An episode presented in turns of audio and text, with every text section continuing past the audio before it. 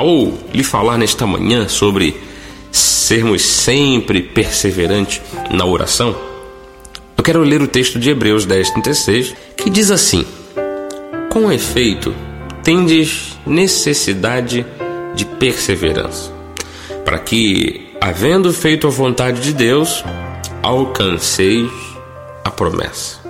É claro, Deus tem inúmeras promessas, Deus tem vários juramentos que fez a nosso respeito.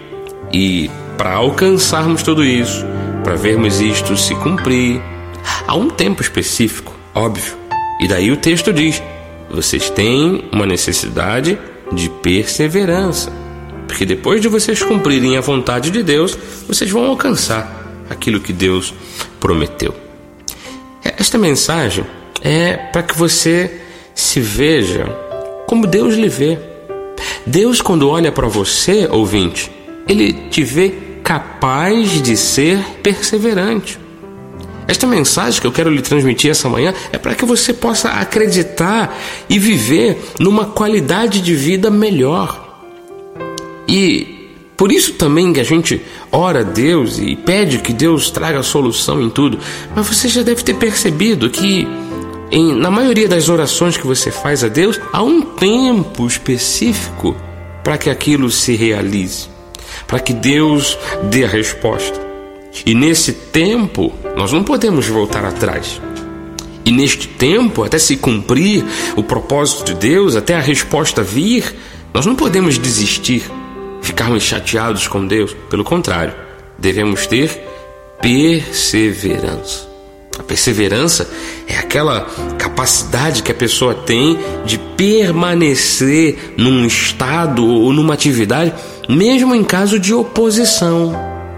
É aquela capacidade que a pessoa tem de permanecer ali, naquele pensamento, naquela atividade, mesmo em caso de fracasso. Então, é, ter uma vida é, bem-sucedida, próspera, feliz, é, por exemplo, é algo que Deus preparou para todos nós, para os seus filhos aqui nesta terra. E se você acreditar naquilo que Deus já preparou para você, você vai vencer os obstáculos para chegar nesse objetivo. É assim a perseverança. Você vai aguardar a vida bem-sucedida. Você vai aguardar o momento da cura. Você vai aguardar o momento daquela porta se abrir.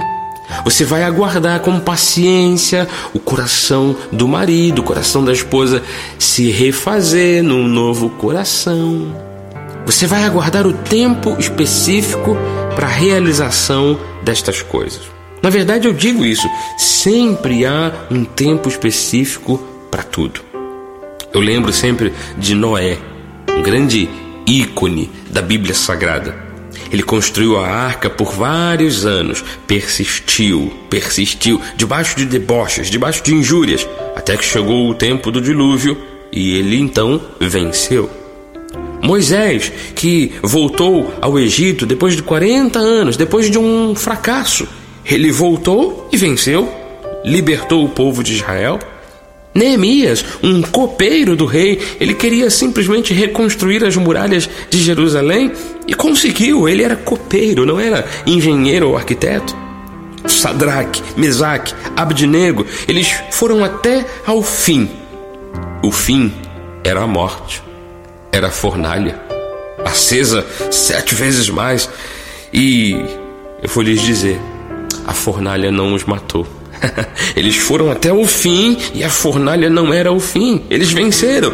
O próprio Jesus, ele soube esperar o tempo certo para todas as coisas e venceu a morte em nosso lugar. Então, ouça, perseverar é começar alguma coisa, às vezes até mesmo recomeçar tudo, mas é começar e concluir o que se deseja realizar. O persistente, ele faz isso, ele confessa a sua força e a sua vitória. Ele não se cansa, ele não para. Ele olha para Jesus e ele vai em frente. Eu desejo isso para você, que a tua perseverança seja algo evidente. Para isso, eu quero orar por você nesse momento. Eu oro no nome de Jesus Cristo. Eu peço ao Senhor que toque o seu coração. Eu oro no nome de Jesus Cristo para que Ele toque o seu coração e lhe dê força e ânimo para você ser perseverante. E que da tua perseverança você consiga ver os seus sonhos realizados. Pode ser uma questão de família, uma questão de casamento, do trabalho, dos, da sua faculdade. Deus tem solução para tudo. Receba a vitória em o nome de Jesus. Amém e amém.